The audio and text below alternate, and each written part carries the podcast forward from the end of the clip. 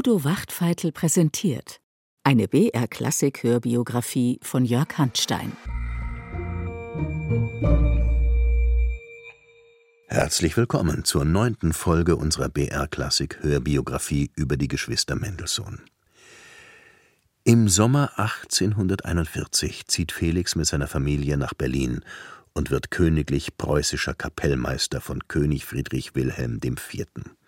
Er verkehrt jetzt in den allerhöchsten Kreisen. Im Potsdamer Schlosstheater wird sein Sommernachtstraum mit dem berühmten Hochzeitsmarsch aufgeführt. Die großen Mendelssohn-Fans Königin Victoria und Prinz Albert laden ihn zum privaten Musizieren in den Buckingham Palace. Und Fanny komponiert ihre berühmtesten Stücke. Doch hören Sie selbst.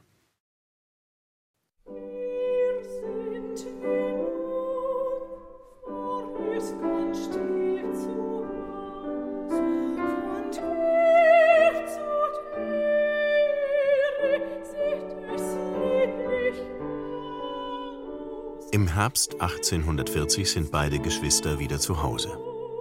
Nach neuen Triumphen und Strapazen in England freut sich Felix an der Familie.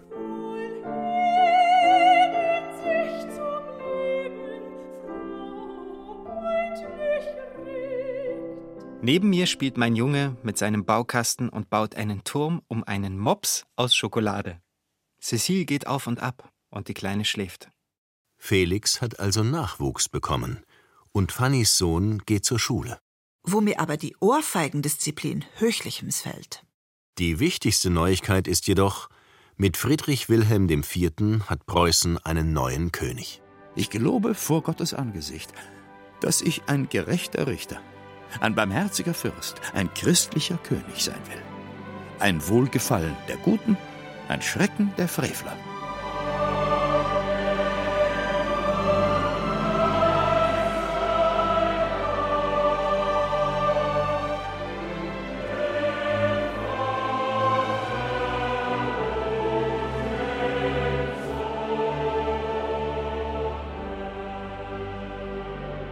Dieser Monarch ist ein wenig aus der Zeit gefallen. Er träumt von einem christlichen Staat, er spricht von einer mystischen Einheit von Fürst und Volk. Ich fühle mich ganz und gar von Gottes Gnaden. Glanz und List überlasse ich den sogenannten konstitutionellen Fürsten. Der König hat den Antrag der preußischen Stände, eine Verfassung zu geben, entschieden abschlägige Antwort erteilt. Die politischen Ereignisse drohen schwer, die Franzosen rüsten offen. Alles sieht düster, trüb und unerfreulich aus, dazu stürmt und regnet es draußen. In künstlerischer Hinsicht scheint vom König nichts zu erwarten zu sein. Fanny ist dieser König gar nicht sympathisch. Noch weniger geheuer ist ihr die nationalistische Wut, die der Konflikt zwischen Frankreich und Deutschland um die Rheingrenze anfacht. Sie sollen ihn nicht haben, den freien deutschen Rhein. Bis seine Flut begraben des letzten Manns Gebein.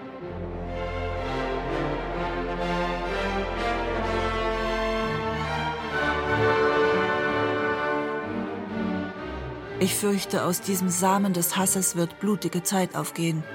Einstweilen rüstet ganz Europa für den Frieden. Wer das glaubt. Prophetische Worte. Doch in künstlerischer Hinsicht scheint Fanny zu irren. Dem König schwebt sogar ein Kompetenzzentrum in Sachen Kunst vor. Er will die Akademie der Künste zu einem lebendigen Institut machen. Er will mich als Direktor der musikalischen Klasse, mit der eine förmliche Musikschule verbunden werden könnte. Er will mir 3000 Reichstaler Gehalt geben und Urlaub, wie man sich's nur wünschen kann. Es würde Felix schon reizen, des Königs Kulturhauptstadt mitzugestalten, aber er ist glücklich am Leipziger Gewandhaus. Nichts in dieser Art gibt es in Berlin. Was soll er tun? Er steht nun auf dem Gipfel seiner Popularität. Anfang 1841 meldet die Regensburger Zeitung Der berühmte Kompositeur Felix Mendelssohn Bartholdy ist in Leipzig so beliebt, dass eine Putzmacherin namens Gismunda Rosenlaub neue Konzertbaretts unter der Bezeichnung Mendelssohns Auge ankündigt. Mit dieser schicken Kopfbedeckung landet die Modistin einen Hit in der Damenwelt. Ob das den Ernst der Musik befördert, ist eine andere Frage. Clara Schumann berichtet Die Damen saßen das ganze Konzert mit offenem Munde da und taten, als hätten sie im Leben nicht dirigieren gesehen. Ich verehre Mendelssohn gewiss hoch, aber dieses fade Vergöttern ist mir unausstehlich.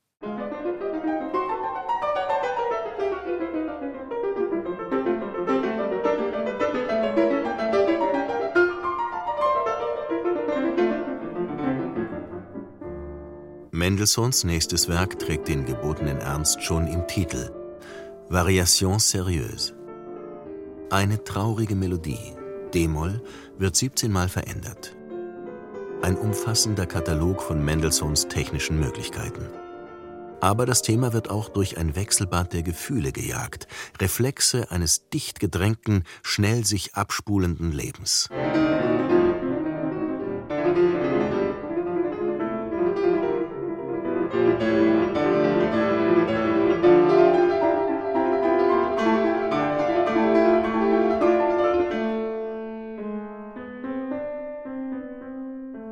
Variationen führen in Extreme, grübeln und träumen, wüten und lächeln, rasen und resignieren. Und doch werden all die Gegensätze von den großen Bögen der Form getragen. Mendelssohn hat sich emporgerungen, dass wir wohl sagen dürfen, er ist der Mozart des 19. Jahrhunderts. Der hellste Musiker, der die Widersprüche der Zeit am klarsten durchschaut und zuerst versöhnt. Mit diesen Worten hatte Schumann schon das Klaviertrio in D-Moll gefeiert und sie gelten ebenso für sein bedeutendstes Soloklavierwerk. Auch das Trio fordert einen virtuosen Pianisten. Gemütliche Hausmusik ist das nicht. Fanny spielt das Werk im Königlichen Schauspielhaus. Zum zweiten Mal tritt sie öffentlich auf.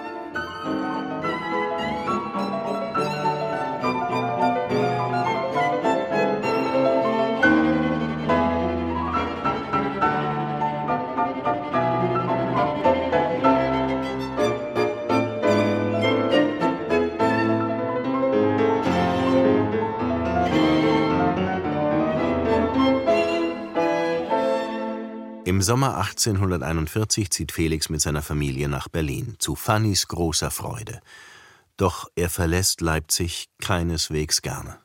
Es ist einer der sauersten Äpfel, in die man beißen kann. Und doch muss es gebissen sein. Es muss auch zäh über seine künftige Position verhandelt werden. Vorläufig dient er nur als Hauskomponist des Königs. Der träumt von der Wiederbelebung des antiken Theaters. Das wäre groß und klassisch. Sophokles soll authentisch auf die Bühne. Felix vertont also die Chortexte, sein erster Job für den König. Ich hatte eine unbändige Freude daran.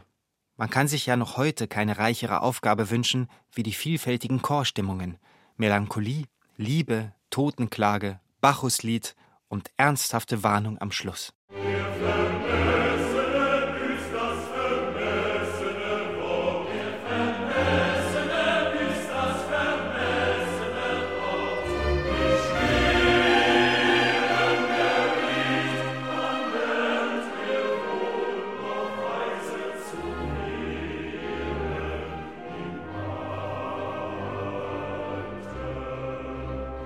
Und so bekommt die Antigone von Sophokles eine umfangreiche Schauspielmusik.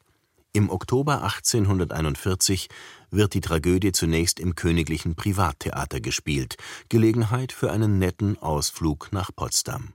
Das Wetter war wunderschön. Wir fuhren alle mit der Eisenbahn hinüber.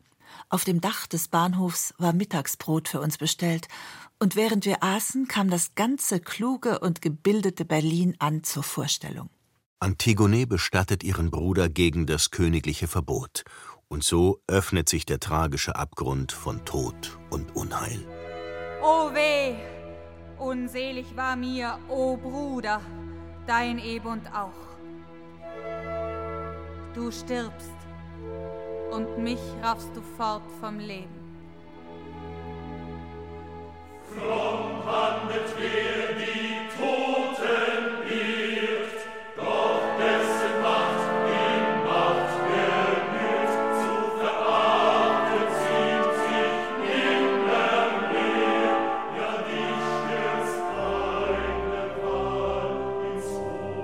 Es war wohl das Interessanteste, was in langer Zeit auf der Bühne vorgegangen war. Der gewaltige Ernst, die tiefe Bedeutung verfehlten den Eindruck nicht. Dabei ist man sich einig, dass sich dieser Eindruck vor allem der Musik verdankt. Der feierliche und religiöse Charakter der Chöre wirkte erhebend, selbst auf die unteren Schichten des Publikums. Und natürlich auf seine Majestät. Mendelssohn wird erhoben zum königlich preußischen Kapellmeister, ein eigenes Orchester bekommt er aber nicht. Dass Felix jetzt wieder so nahe ist, macht Fanny glücklich und beflügelt ihre in Italien neu erwachte Schaffenskraft. In dieser Zeit komponiert sie das Werk, das ihr die Unsterblichkeit sichert, das Jahr. Schon das italienische Reisealbum hat ihr Mann Wilhelm mit passenden Bildern geschmückt. Diesmal aber ist es auch musikalisch ein Konzeptalbum. Jedes Klavierstück charakterisiert einen Monat. Choräle strukturieren das Kirchenjahr und jeder Monat trägt ein poetisches Motto. Ahnest du, o Seele, wieder sanfte, süße Frühlingslieder? Sieh umher die falben Bäume. Ach, es waren holde Träume.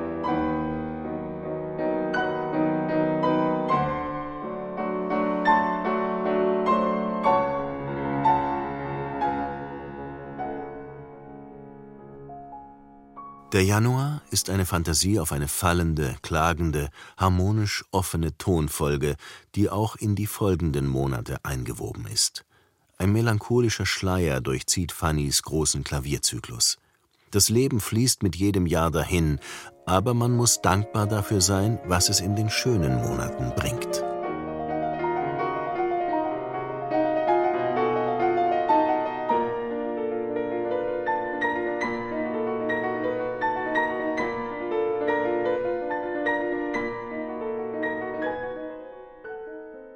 Suchen wir uns das Leben zu zieren und zu verschönern.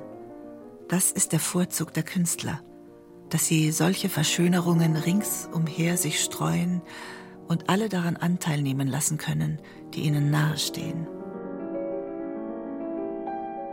Auch viele Anspielungen durchziehen das Jahr, auf Felix oder auf Bach. Am Ende schließt sich der Kreis mit dem Choral. Das alte Jahr vergangen ist. Bilder, Texte und Töne spielen zusammen. Ein prächtiges Weihnachtsgeschenk. Dem Manne, der schon manches Jahr, solange ich ihm verbunden war, zum steten Festtag mir verkürzt, mit Poesie das Leben würzt, ihm sei gereicht, dem ernsten, tüchtigen, das spielende Bild des Jahrs, des Flüchtigen.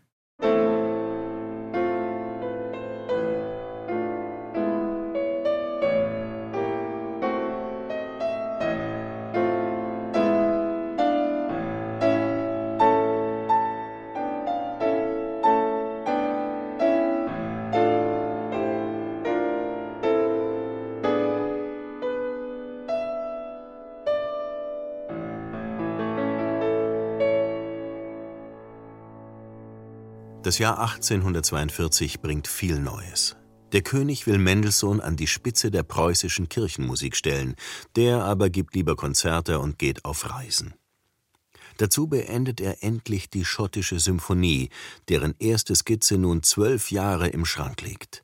Er nennt sie aber nicht mehr so, und Schumann hält sie für die italienische. Ein zartes Tongemälde, das einen wie die italienische Reisebeschreibung bei Jean Paul die Trauer vergessen macht, jenes gesegnete Land nicht gesehen zu haben.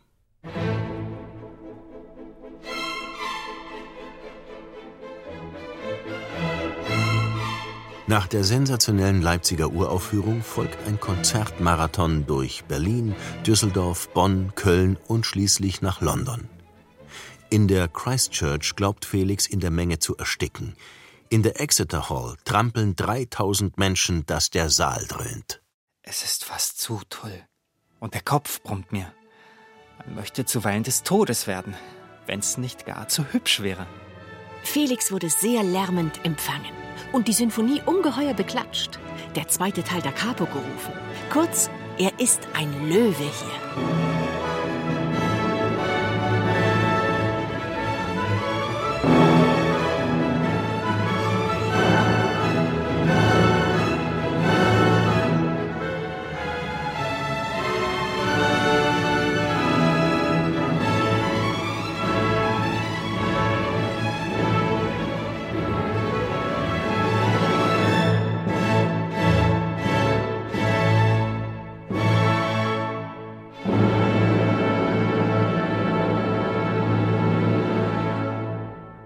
Auch Queen Victoria und Prince Albert sind echte Mendelssohn-Fans.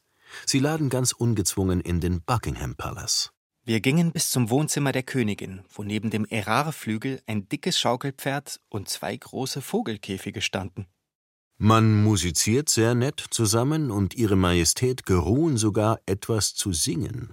Dazu muss Felix nur den Käfig mit dem Papagei hinaustragen. Erst muss der Papagei weg, sonst schreit er lauter, als ich singe. Schöne und schöne schmückt sich der Plan, schmeichelnde Lüfte wehen mich an, fort aus dem Brose Lasten und. Die Königin meint, Mendelssohn zu singen. Jedoch, so muss der Komponist gestehen, ist ausgerechnet dieses Lied von Fanny.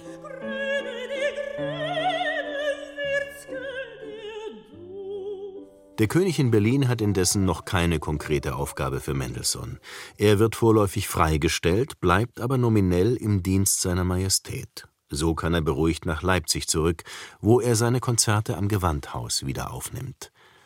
Aber die Ruhe währt nicht lange. Am 12. Dezember wird es Mutter Lea schwindlig und übel, dann fällt sie in eine krampfartige Bewusstlosigkeit. Nach einiger Zeit aber schlief sie einen ganz ruhigen Schlaf in ihrer gewohnten Lage. Wir konnten den Gedanken nicht fassen, dass sie wirklich im Sterben lag. Es ist wohl ein Schlaganfall. Fanny bleibt der Trost, dass sie nicht leiden musste. Ein wünschenswertes Ende, wie es auch dem lieben seligen Vater zuteil geworden war und wie ich es mir jeden Tag erbitte. Felix ist sofort klar, dass mit der Mutter die Familie ihre Lebensmitte verloren hat. Es fehlt der Vereinigungspunkt, in dem wir uns immer noch als Kinder fühlen durften. Aber Kinder sind wir nun nicht mehr und haben es genossen, was es heißt, das zu sein. Es ist nun vorbei.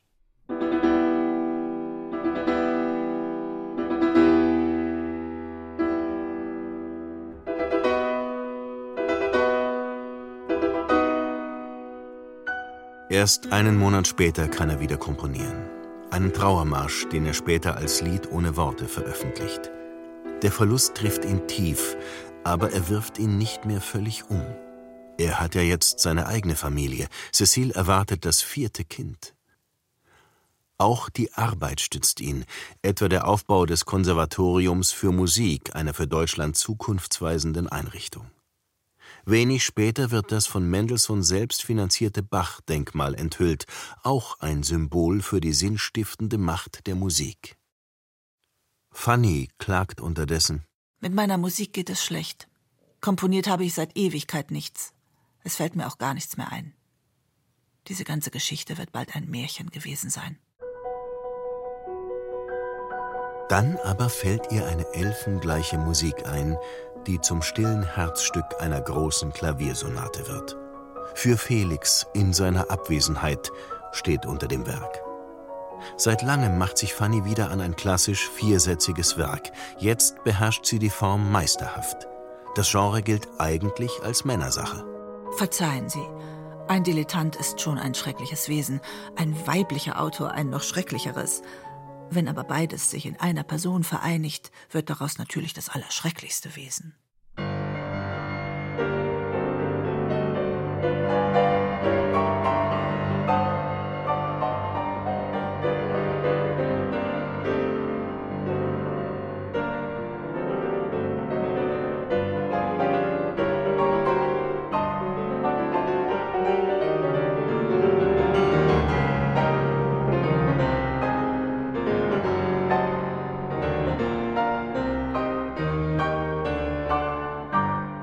Das größte Ereignis des Jahres 43 ist aber dieses. Seine Majestät laden nach Potsdam zu einem neuen Schauspiel mit Musik.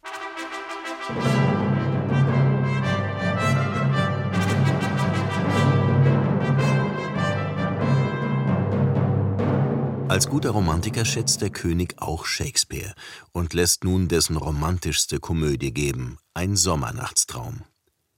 Die von Ludwig Tieck inszenierte Produktion soll wieder authentisch sein, altenglisch, märchenhaft, lyrisch und grotesk zugleich.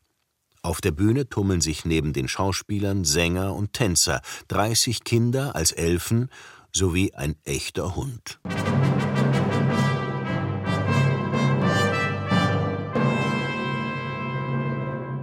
Doch die größte Attraktion wird Mendelssohns kongeniale Bühnenmusik.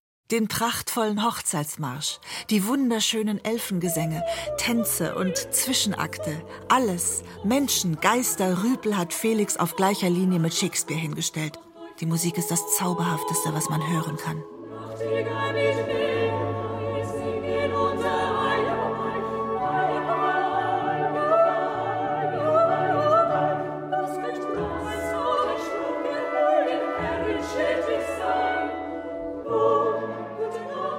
Was der König aber noch lieber hört, ist Kirchenmusik. Mendelssohn muss nun das Amt antreten, wie es dekretiert ist. An der Spitze aller evangelischen Kirchenmusik der Monarchie. Es wird darauf ankommen, das Alte, Traditionelle der Vergessenheit zu entreißen und es dem gegenwärtigen Bedürfnis anzupassen. Das heißt konkret, er muss die Gottesdienste mit altertümlicher Musik beliefern, schlichtem, reinem Chorgesang ohne Instrumente.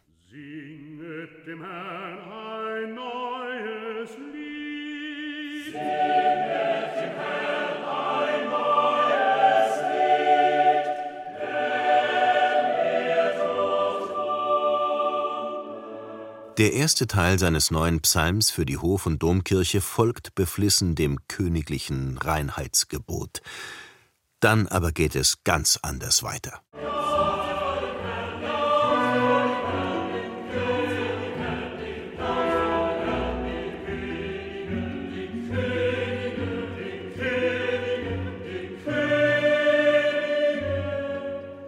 Fast könnte man meinen, Felix habe sich einen Spaß erlaubt. Nicht nur, dass er den König so plakativ ausstellt, jetzt legen auch die im Psalm genannten Instrumente los. Das Stück ist Huldigung und Provokation zugleich, ein Wink mit dem Zaunpfahl, wie er sich moderne Kirchenmusik vorstellt.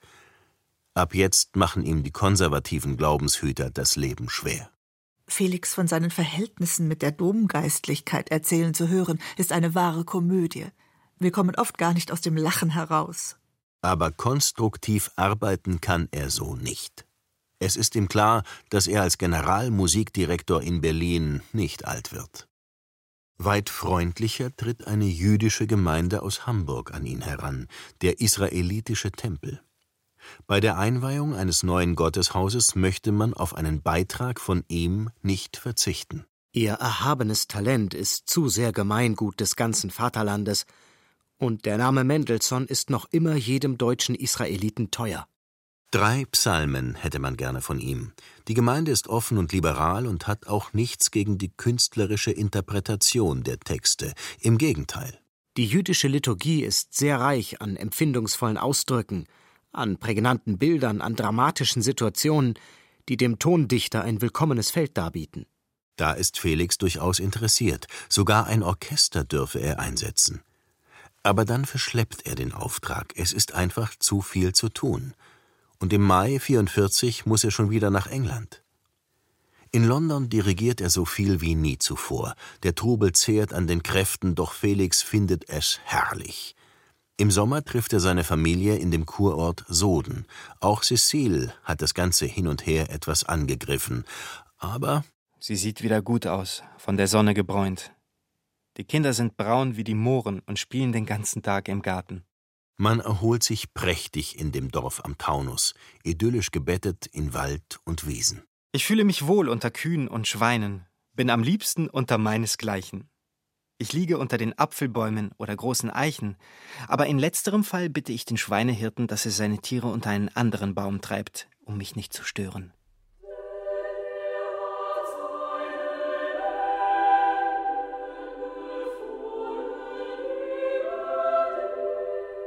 In derart entspannter Lage fliegen ihm die Töne federleicht zu. Er schreibt seine schönste Motette für den König. Der hat gerade ein Pistolenattentat überlebt.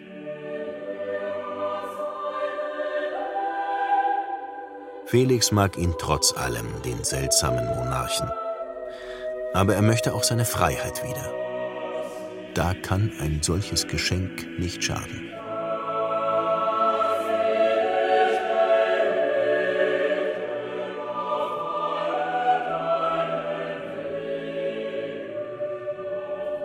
Und er arbeitet wieder an großen Werken, etwa eine Sammlung von Orgelsonaten, etwas gänzlich Neues auf diesem Gebiet.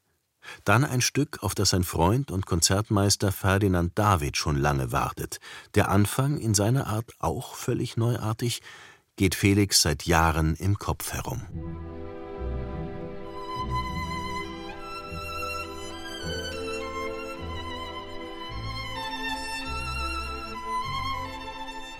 In Soden finden die Mendelssohns endlich etwas Ruhe. Felix zeichnet ein vielsagendes Bild. Er und Cecile auf dem Biedermeiersofa, die Kinder behütet von den Dienstmädchen. Doch Eisenbahn und Dampfboot sind nicht fern.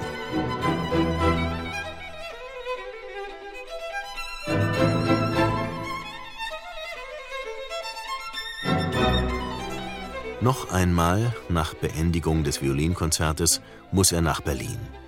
Er bittet den König um seine Dienstentlassung, die dann auch gnädig gewährt wird. Ende Oktober 1844 ist er frei. Das war's dann mit Berlin. Nun liegt eine Einladung nach New York vor. Ein Musikfest in amerikanischen Dimensionen, das könnte ihn schon reizen. Doch da kommen schlechte Nachrichten von Cecile. Der Kleinste ist krank. Die beunruhigenden Briefe trieben mich zur schleunigen Abreise auf der Schnellpost. Ich fand das Kind in augenscheinlicher, dringender Lebensgefahr. Die Ärzte gaben noch Hoffnung, aber nur schwache.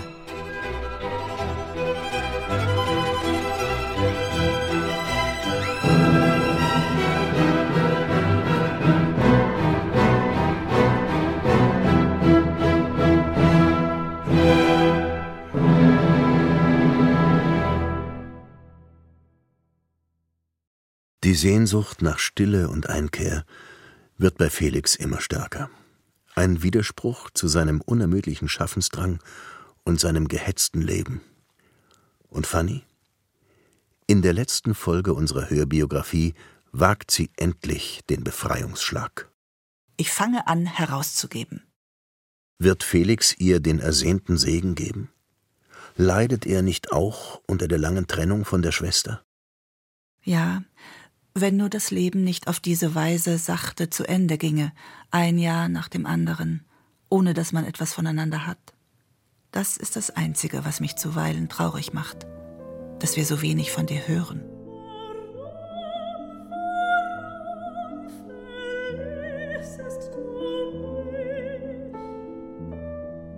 Als ob Fanny bereits ahnte, wie wenig Zeit den Geschwistern noch bleiben würde. Wie es mit den beiden ausgeht, erfahren Sie in der letzten Folge unserer Hörbiografie. Seien Sie gespannt.